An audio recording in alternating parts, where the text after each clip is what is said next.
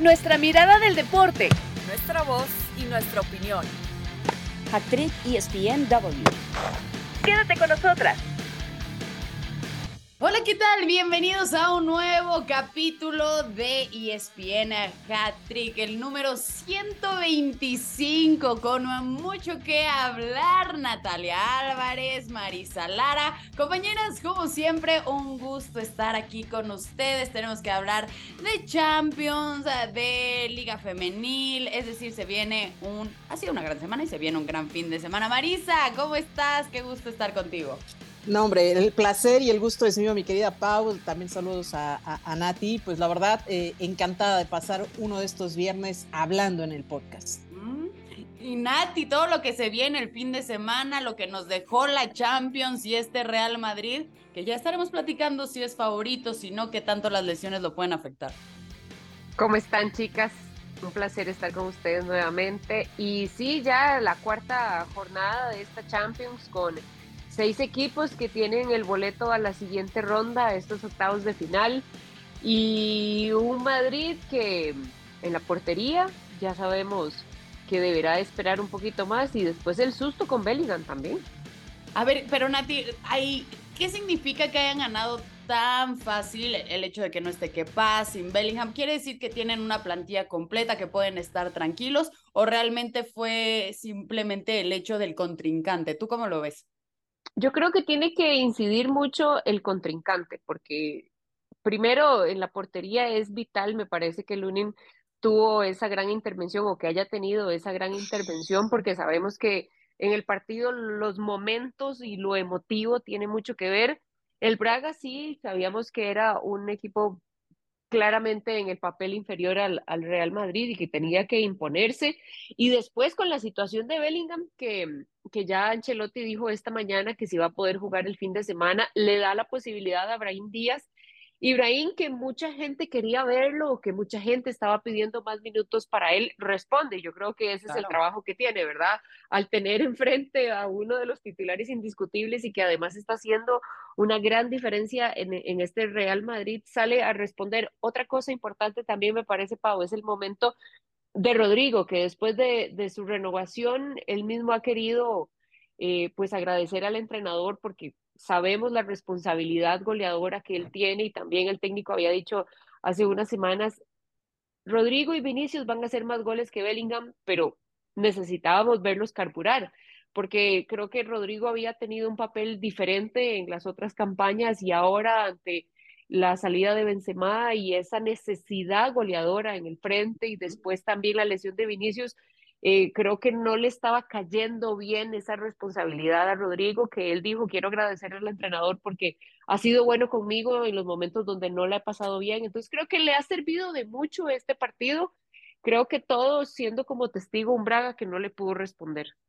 Totalmente de acuerdo, al final se van con los cuatro ganados, eh, paso perfecto y, ya con ese boleto asegurado a la siguiente fase. Ahorita tocabas un tema muy interesante de cómo tuvieron, bueno, esas malas rachas que también pueden tener los jugadores, en específico ahorita hablabas de Rodrigo, pero un Bellingham que a nosotros nos sigue o a algunos les sigue sorprendiendo, que es el goleador del Real Madrid, sí empezó con el pie derecho, pero de ahí se siguió. Muchos decían, bueno, va a ser en los primeros partidos que meta goles, bla, bla, bla eh, Marisa, ¿qué tan importante es que no caigan en esta eh, Bellingham dependencia, por así decirlo, porque realmente ya hemos visto un Madrid que depende de uno, de dos jugadores y ahorita con este grupo de jóvenes que precisamente están renovando, el que no caigan en esa tendencia.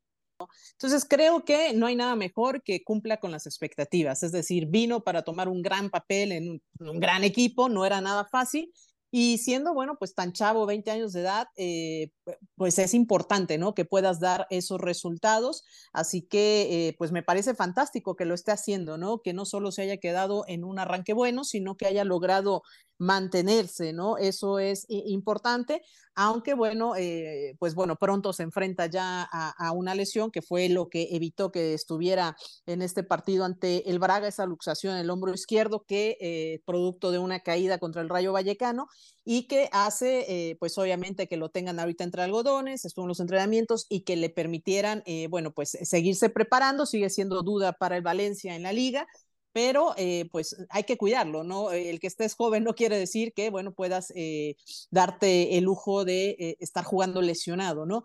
Pero sí, me parece que es importante, sobre todo porque, pues sabemos que es una, no es una promesa, es un plan de presente y de futuro, porque tiene contrato hasta el 2029. Ya mencionabas qué tanto es depender o no, y creo que lo está haciendo bien el Real Madrid, porque hay cinco jugadores jóvenes talento joven que ya fueron eh, pues asegurados, ¿no? Digamos en el tema económico, en el tema de contrato, como lo son, eh, pues no sé, Militao, Valverde, Vinicius, Rodrigo, que por cierto dio un partidazo Rodrigo ante el Braga, que ya está firmado hasta el 2028, igual Vinicius, y bueno, pues de Militao, Cavavinga y, y Valverde, que están también blindados. Es decir, sí hay, hay un peso importante en el que está recibiendo Jude Bellingham, a eso viene, pero creo que está bien cobijado, ¿no? Ya mencionas a Vinicius, a Rodrigo, eh, que tuvieron un muy buen partido y que es importante que sigan acompañando esta labor. Nada más saliéndome un poquito eh, del tema, pues eh, sí mencionar lo que hizo Brahim, que pues es el jugador que menos minutos tiene con el Real Madrid, que tuvo la oportunidad, le anularon un gol ¿no? Porque una falta previa de, de, Vinicius ahí contra el Braga, pero después tuvo la oportunidad de meter su gol justo con una asistencia de Rodrigo que asiste eh, en esa ocasión y bueno, y después mete el tercer gol, ¿no? Por eso decía que tuvo una gran actuación Rodrigo, lo que pesó en el partido y lo que es eh, Brahim, que eh, pues está tratando, ¿no? Tiene 24 años, pero es bien difícil destacarse en un equipo como el Real Madrid que te den minutos que pueda ser de, delantero y ahora que recibió, bueno, pues esta oportunidad con el Braga, pues tratando de levantar la mano y demostrar que eh, está y puede estar para estos momentos y cabe destacar que él también trae un, un, este, un problema en el hombro derecho, pero a diferencia de la estrella, bueno, pues él jugó, jugó infiltrado y tiene que eh, cuidarse también ese hombro, pero si no aprovechas estos pocos minutos que te dan, pues qué va a hacer Brahim Díaz, ¿no? Así que lo aprovecha de buena manera. Sí, al final, sí, sin duda. Ahorita dabas eh, los nombres de todos los jugadores jóvenes que ha estado renovando el Real Madrid, Vinicius, Rodrigo, hasta 2027, 2028 respectivamente, Militao, Camavinga, Valverde, eh, a ver, Jude.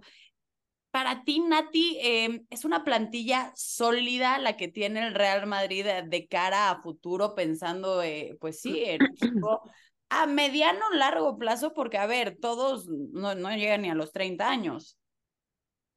Sí, se está blindando, ¿verdad? Me parece que se está blindando ante las tentaciones económicas de otras ligas, ante las tentaciones de equipos de Premier o demás, porque tienen cláusula de mil millones de euros, muchachas. Esto es tremendo lo que ha hecho eh, el Madrid. Los traigo acá, los traigo acá en la bolsa, Nati, no te preocupes. Yo creo que sí, que si vamos paso por paso, muchos son una realidad y estamos hablando claramente de, de, Vinicius y de Valverde, que Valverde me parece que se ha convertido en, en uno de los hombres de confianza de Ancelotti por la forma en la que él puede adaptarse a las necesidades que tenga el técnico y porque también eh, después del, del Mundial creo que se le reclamaba un poco su inconsistencia en el nivel, el técnico igual le ha tenido eh, pues paciencia y ha ido recuperando la mejor versión de la mano con este cambio que ha tenido que hacer el Real Madrid también en, su sistema de juego. Me parece que Federico le está respondiendo hasta el 2029, llegó en el 2016 con 18 años. Em, después Rodrigo, 2029, que necesitamos que continúe desarrollándose, pero se sabe del talento que se tiene y que tome esa responsabilidad. Vinicius está tomando esa responsabilidad, pero parece que eh, en algún momento se le puede sacar de sus casillas y creo que vimos la imagen donde Ancelotti se lo llevó de la mano de la cancha, entonces yo creo que tiene que cuidar ese aspecto. Camavinga es otro jugador que le ha servido mucho en diferentes posiciones y que también creo que le puede sacar mucho provecho y que en su momento creo que va a ser parte de los que tiene que tomar ese liderazgo y esa solidez ahí en el medio del campo, donde sea que lo necesite, pues Ancelotti.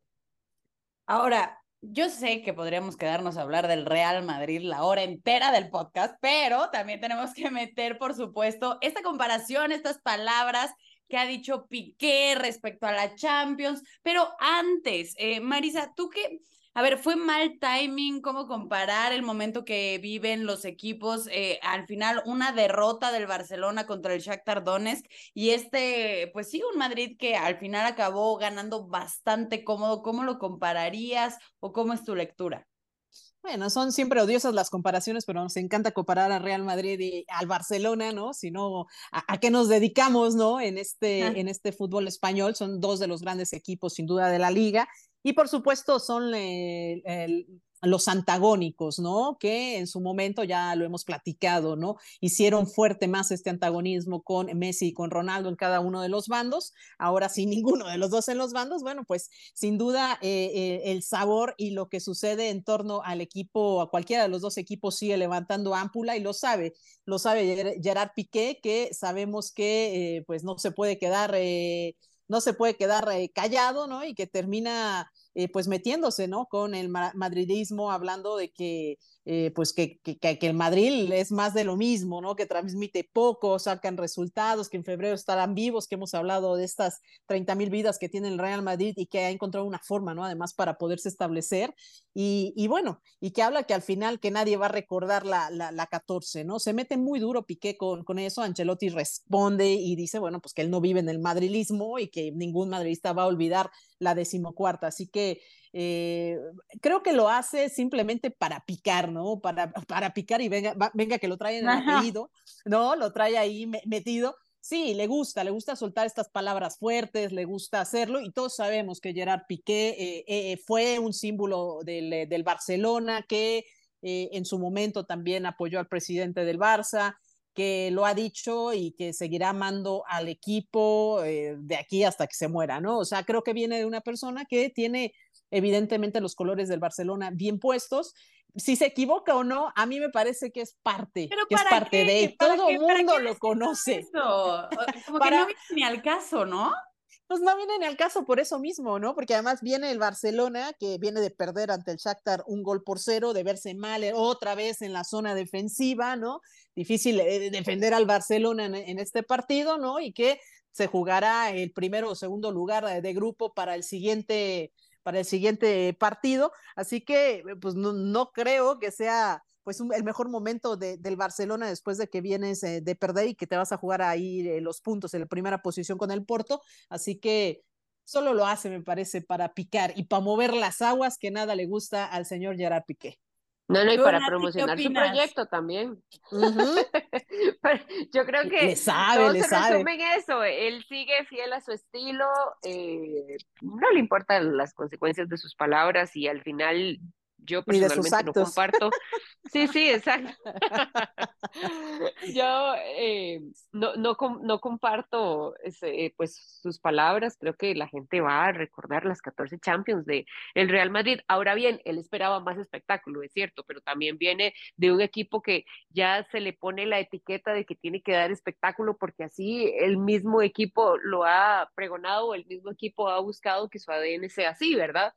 Entonces, eh, de nada, creo que es Piqué siendo fiel a, a, su estilo, a, lo que le gusta y, y hablar y, y bien, que, que, siga, no vive en, el mismo mundo, dijo Ancelotti, que el madridismo. Y, y, creo que tiene razón el entrenador. ¿Se equivoca? Sí, me parece que sí, se equivoca, porque eh, como dice Mari, pues viene de perder el Barcelona y justamente no dando su mejor cara o dando su mejor desempeño. Bueno, pero como bien lo dices, Nati, Piqué siendo Piqué y nos va a seguir dando de qué hablar durante un buen rato. Esto nosotros, eh, que también queremos seguir hablando y bastante, vamos a hacer una pequeña pausa aquí en el Hat Trick y regresamos para hablar de la liguilla femenil de Quiñones, que ya estará en la selección mexicana y más, así que nos Actriz ESPN Regresamos a este capítulo 125 de ESPN Hat Trick para hablar de la selección mexicana y su nueva adquisición, Julián Quiñones, que bueno, Marisa, lo presentaron con bombo y platillo, fotos, ¿cómo, cómo, qué lectura le das a esto? Y bueno, lo de Julián Quiñones y, antes que nada... Eh pues bueno, yo coincido en que de hecho son mexicanos, son mexicanos, ¿no?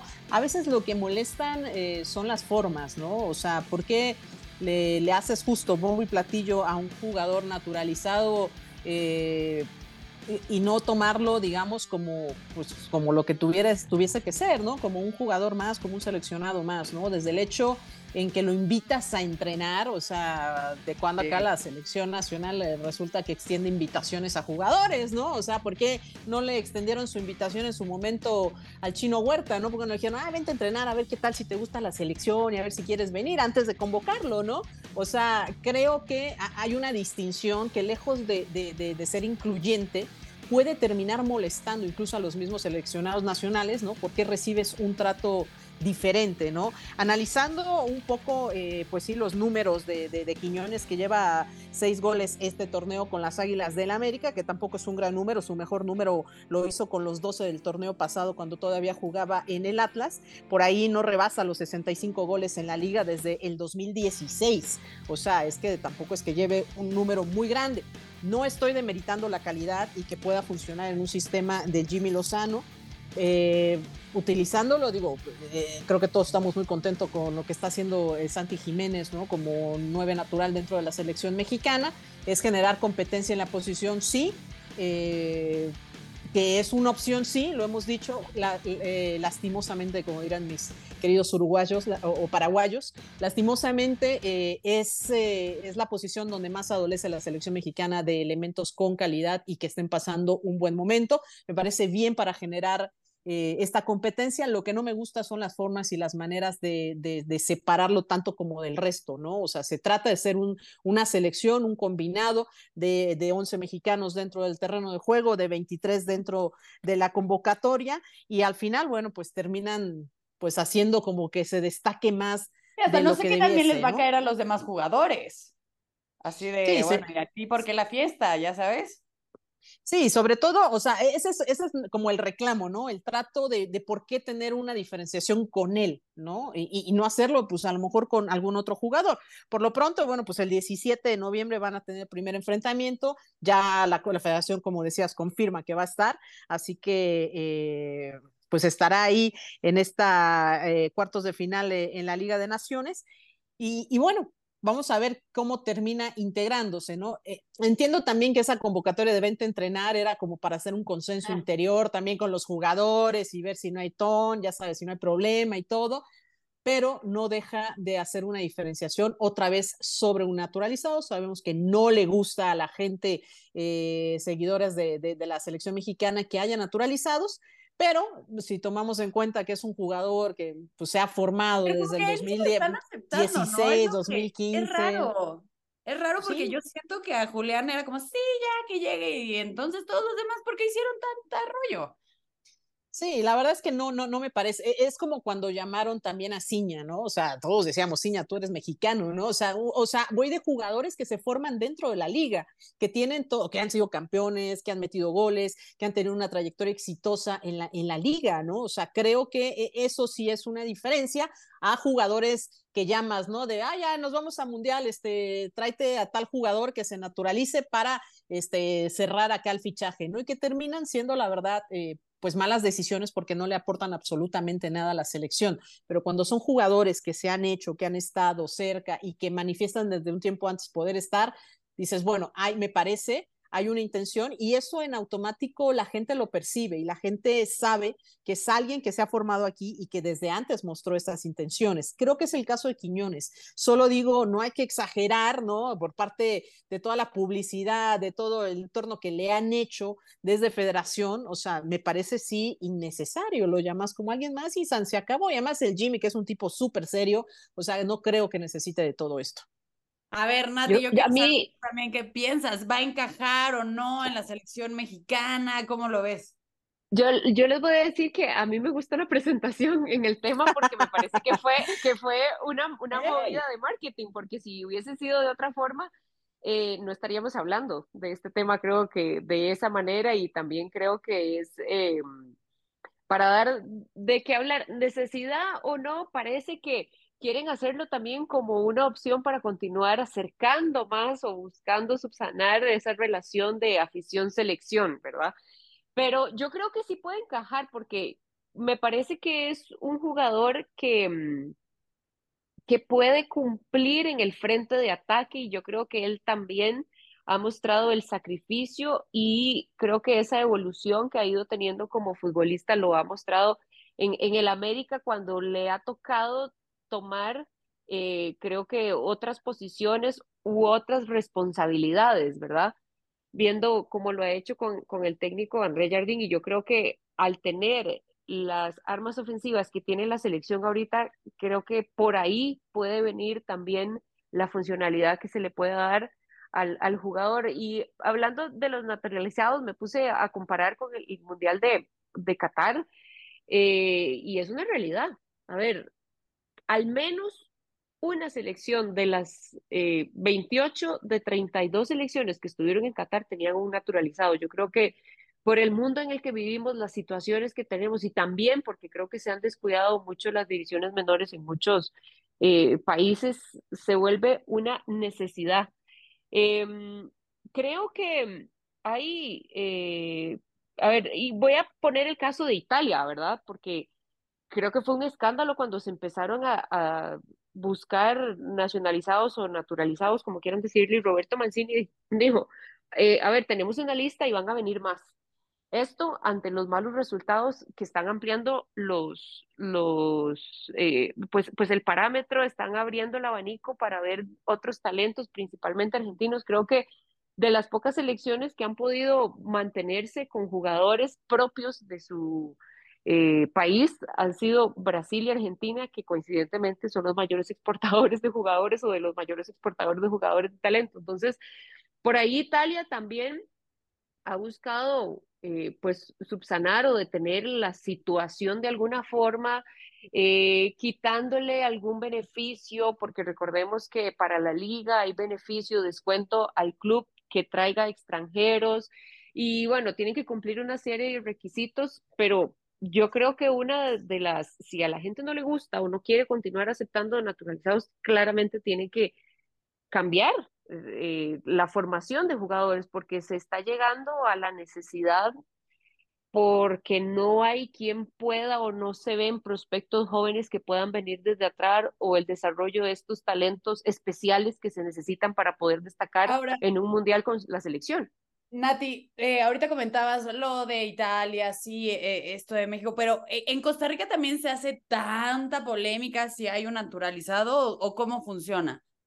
No, no hay tanta polémica. En realidad, yo creo que eh, tenemos, o al menos eh, uno de los que más ha dado resultado hasta el momento es Oscar Duarte, que es nicaragüense y que finalmente eh, defendió los colores de la selección de Costa Rica, pero no es tan polémico porque se ve la necesidad que hay. De hecho, que ahorita hay en Estados Unidos algunos futbolistas de los cuales está pues esperando respuesta o se les está dando seguimiento también. En Honduras podemos decir que también hay futbolistas que, que se les está siguiendo la pista y es que están aprovechando precisamente, en el caso de los centroamericanos, la formación que han podido tener en Estados Unidos y que muchos se van a estudiar, se quedan formándose allá y después, ah, bienvenido a la selección. No hay tanta polémica o tanto recelo al recibir a los, a los naturalizados porque volvemos a lo mismo, es ante la necesidad de jugadores que hay. Si no hay, pues tenés que salir a buscar.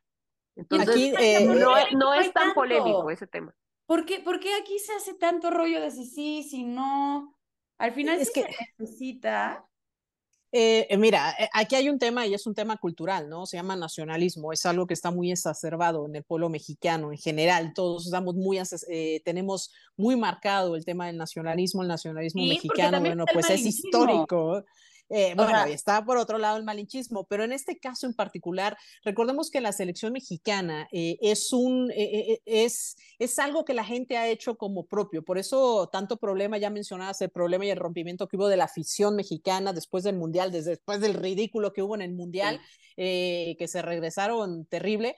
Eh, por eso hubo un rompimiento y por eso es que tanto ha trabajado la federación en tratar de reconstruir esa, esa relación con la afición, porque la afición es la que compra, la afición es la que va a los partidos, la afición es la que consume, vamos, y si esa afición no está contenta, no consume y no le conviene a la, como producto a la selección mexicana que lo dejen de consumir, ¿no? Eh, se aprovecha, me parece, mucho este nacionalismo que hay en torno a la selección mexicana, porque, insisto, tú puedes ser... Eh, rico, pobre, tener, no tener, este, estar en eh, Estados Unidos, estar en Inglaterra, pero cuando volteas hay algo que te hace el común denominador y es ver un partido de la selección mexicana, estés donde estés, tú vas a encontrar gente con la playera puesta, ¿no? Es ese, ese grado de unión. Por eso, perdón, Pau, por eso cuando de repente meten elementos que no son mexicanos, eh, se sienten como aludidos, ¿no? Es, eh, es, es, siempre eh, el dicho, ¿no? De puede venir, o sea, puede venir otro mexicano a decirme cosas, pero ah, no puede venir el inglés o el argentino a decir algo de los mexicanos, porque entonces con ese que me estaba peleando se va a unir para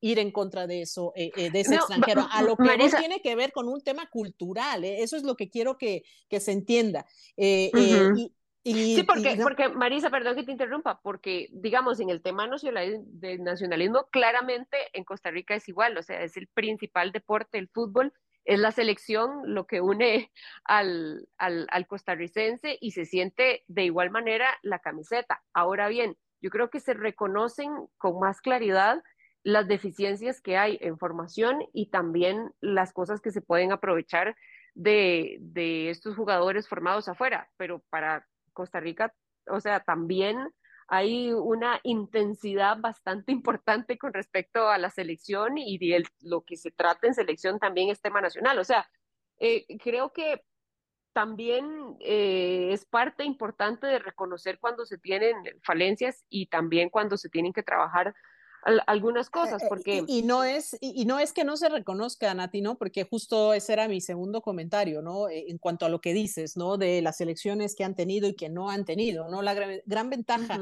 a lo mejor para selecciones como Inglaterra, Francia, eh, selecciones que están netamente en Europa, es que hay una comunidad donde se pueden mover, ¿no? Con el mismo pasaporte y puedes ir a jugar a cualquier otro fútbol, ¿no? Y puedes regresar con esa experiencia a tu selección. Esto le da una facilidad de movimiento a las selecciones y bueno, le permite tener a, sus elementos en un buen nivel, es la realidad, ¿no? En México no salen los jugadores, los poquitos que salen eh, son a cuentagotas y sí, la producción del talento joven se ha visto muy mermado, ¿no? Por eso eh, salió el proyecto, ¿no? Donde quieren impulsar a, a fuerzas básicas para que vayan a Europa. ¿Por qué? Porque se está reconociendo ya una carencia de talento joven que pueda llegar a selección o que pueda aportar a selección. Lo acabamos de decir, el tema en la zona delantera se veía venir y está explotando. Y bueno, esto da un justificante de por qué llega Julián Quiñones. Yo no estoy en contra de que llegue Julián, o sea, a mí me parece bien porque es lo que hay y no hay más, o sea, lo vengo diciendo un montón y lo dice mucha gente,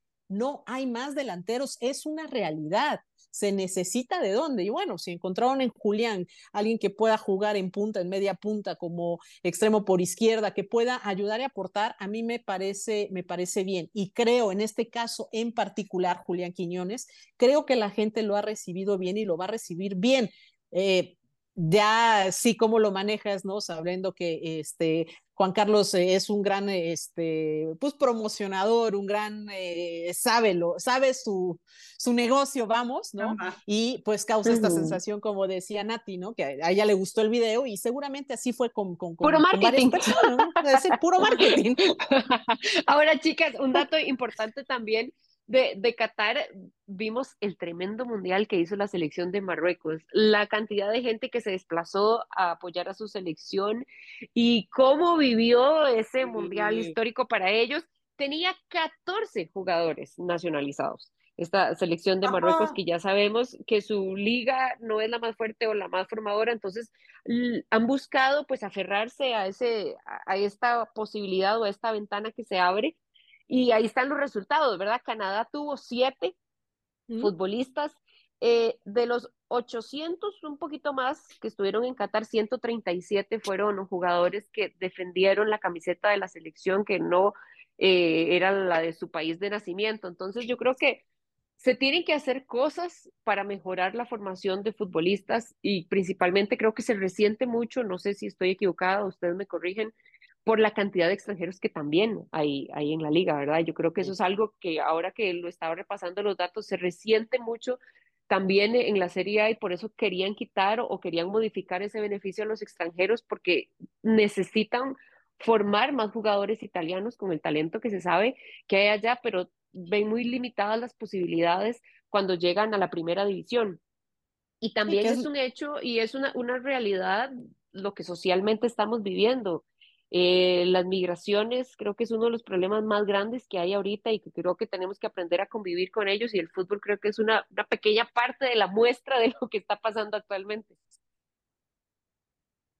No, a ver, al final creo que diste unos datos muy contundentes, muy importantes y como bien lo dices, al final si hay resultados, a la, gente no se va a acordar de, ah, pero él no nació en México, ¿sabes? Es como, pues sí, pero está jugando por México y obviamente creo que la gente se acabaría subiendo al barco y se acabaría alegrando porque también le vaya bien. Es un temota, es un tema gigantesco que también podríamos estar aquí horas y nos va a dar, seguir dando de qué hablar ya que el mismo Quiñones haga su aparición ver cuál es su funcionamiento, sus resultados, si es que ayuda o no, porque también hemos visto naturalizados que no funcionan y eso es la que también da mucha duda. Pero a ver, antes, chicas, de despedirnos, también se está jugando la liguilla en la Liga MX femenil con eh, las clásicas favoritas, algunas eh, goleando, otras decepcionando un poco más de lo que se les esperaba. Marisa, Cuéntanos un poco también de cómo se ha dado esta liguilla y qué esperar a futuro. No, bueno, ya empezó, lo cual es eh, buenísimo. Ya eh, creo que hay mucha expectativa con respecto a otros torneos. Creo que la gente está más metida, la gente está involucrada y eso está, la verdad, padrísimo. Y pues arrancó, ¿no? Cumpliendo las expectativas eh, en el caso de, de, Toluca, que pierde 0 por 3 ante Chivas, ¿no? Con un doblete de, de Licha Cervantes vía penal y con una asistencia de Caro, eh, de Caro Jaramillo después, y gol también de Damaris. Así que bueno, termina 3 por 0, inclinando pues ya me parece esta, esta, esta serie que ya sabíamos que iba a ser para el equipo de las Chivas que terminó tercero de la tabla general, que fue la mejor defensa junto con Tigres con, con 11 goles y sigue manteniendo la estadística al no recibir gol eh, contra Toluca. Y la que nos termina sorprendiendo también el día de hoy es en la visita del América a las Tuzas del Pachuca. No pensábamos que fuera tan desproporcionado, si bien el equipo de las Tuzas terminó al cuarto para la hora consiguiendo su clasificación, terminó a la baja. Yo la verdad eh, pensé que iban a sacar un poco más la casta y terminaron eh, pues con muchos errores eh, en la zona defensiva, terminaron concediendo las bandas, ambas bandas, por ahí entraron varios de los goles y bueno, pues terminaron con seis en contra ante nueve mil aficionados casi 10 mil aficionados que se dieron cita en el Estadio Hidalgo y pues con las anotaciones eh, pues ahí de, de Kiana Palacios, de Allison, doblete de Katy Martínez, Natalia Mauleón y un penal de Andrea Pereira que qué bien juega también la española que lleva 11 goles, 11 goles en este torneo y mira que es defensa, defensa central del equipo. Y eh, mencionar también lo que hace Aurelica Sí o Aurelica Sí, la francesa dentro del equipo, ambas son este, campeonas de la Champions son, eh, tiene un gran plantel las Águilas de América, no me, lo, no me canso, no me canso de decirlo, llegaba con varias ausencias y sin embargo tiene un plantel para seguir dando el trabajo que ha hecho Ángel Villacampa, es impresionante, me gusta mucho lo que está haciendo las Águilas de América porque es uno de los equipos más completos que hay en esta liga y bueno, que tienen además el récord de la mejor ofensiva con 65 goles a favor, si le sumamos esto, pues ya nos da que son 71 en, este torneo impresionante con 23 goles en contra. Y bueno, pues eh, también eh, viene el día de hoy Tijuana contra Monterrey, uno de los partidos más eh, parejos. Me parece que Juan Romo ha hecho una buena labor con el equipo de las Cholas, que esperan tener un buen arbitraje ante las Rayadas, que sabemos que no pues sí terminaron en cuarto lugar, pero por ahí en alguna distracción me parece que Tijuana puede aprovechar eh, este, este movimiento y además ya en lo que es pues eh, los últimos partidos de despedida de Eva Espejo como entrenadora de las Rayadas. Y Pumas contra Tigres, que es el duelo, pues, eh, pues bueno, es el primero contra el octavo, Pumas que se mete en la última, en la última fecha a la liguilla y que estará recibiendo Ciudad Universitaria. Es su sexta participación en liguilla, pero nunca, nunca le han podido ganar al equipo de las Amazonas, así que será muy complicado que puedan sacar esta serie. Así que, eh, pues vamos a ver en qué termina, pero arrancó, arrancó bien, arrancó ya con sorpresa en el partido de Pachuca contra América y vamos a ver qué pasa en estos dos partidos, pero eh, sin duda es un placer ver a Alicia Cervantes, que es la primera tricampeona de goleo en la liga, eh, goleador histórica 123, 24, 25 goles ya en la liga y bueno, pues alcanzó el centenar histórico también con las Chivas. Grandes jugadoras, me, da mucho gusto porque varias de estas jugadoras eh, fueron también campeonas panamericanas. Eh, el caso de Licha Cervantes, que se fue en la última jornada, ya no la jugó y aún así quedó campeona de goleo, Así que estado teniendo un tremendo, tremendo torneo y, da gusto, la verdad que se incremente y, cada vez haya más jugadoras, más, más jugadoras de decir quién lo está haciendo bien, muchas lo están haciendo bien. Y para despedirnos, Marisa, rápidamente, entonces, ¿quiénes serían tus favoritas? Bueno, pues de esta serie yo creo que eh, tenemos a Chivas, América. Eh, vamos a ver qué pasa en Tijuana, Monterrey, pero quizás Tijuana pueda dar la sorpresa, quizás. Y bueno, creo que Tigres va a avanzar. Y después va a estar, van a estar buenos los catorrazos, pero eh, sí me parece que Tigres, América y Chivas pueden ser las contendientes al título. Tigres, América y Chivas. Nati, ¿tú quiénes pones como favoritas? Y si quieres sumar algún comentario a lo que dijo Marisa. No, después de ver el desempeño de, de América, creo que en el papel parece que es el más sólido candidato a llegar o al menos están ansiosas por ese bicampeonato, pero también después de ver el desempeño en Pachuca, los errores creo que fueron muy puntuales y muy marcados, que por cierto no estuvo ya Hermoso porque eh, venía de la concentración con la selección de, de España, pero yo si tengo que poner una fichita nada más, se la pondría a la América. Sí. Fichita inteligente, Nati. Sí, al América dijo. Sí, 100%. Y ahí yo también iría contigo, Nati. Creo que tienen un equipazo, juegan muy bien. Aunque bien lo dices, Marisa, pues al final creo que hay tres fuertes contendientes, pero siempre va a haber alguien que pueda meterse ahí, dar la sorpresa y estar peleando. Pero lo que da muchísimo gusto es lo que mencionabas en un principio, que la gente ya lo está esperando, está mucho más metida cada vez. Se habla más de ello y es algo que a nosotros nos pone muy, muy contentas, por supuesto. Eh, llegó el momento de despedirnos, pero muchísimas gracias por habernos acompañado en este capítulo 125 de ESPN Hattrick. Marisa, Nati, que tengan un buen fin de semana y un gustazo como siempre. Un abrazo, mi querida Pau. Abrazos. Nuestra mirada del deporte. Nuestra voz y nuestra opinión. Esto fue Hat Trick ESPN W.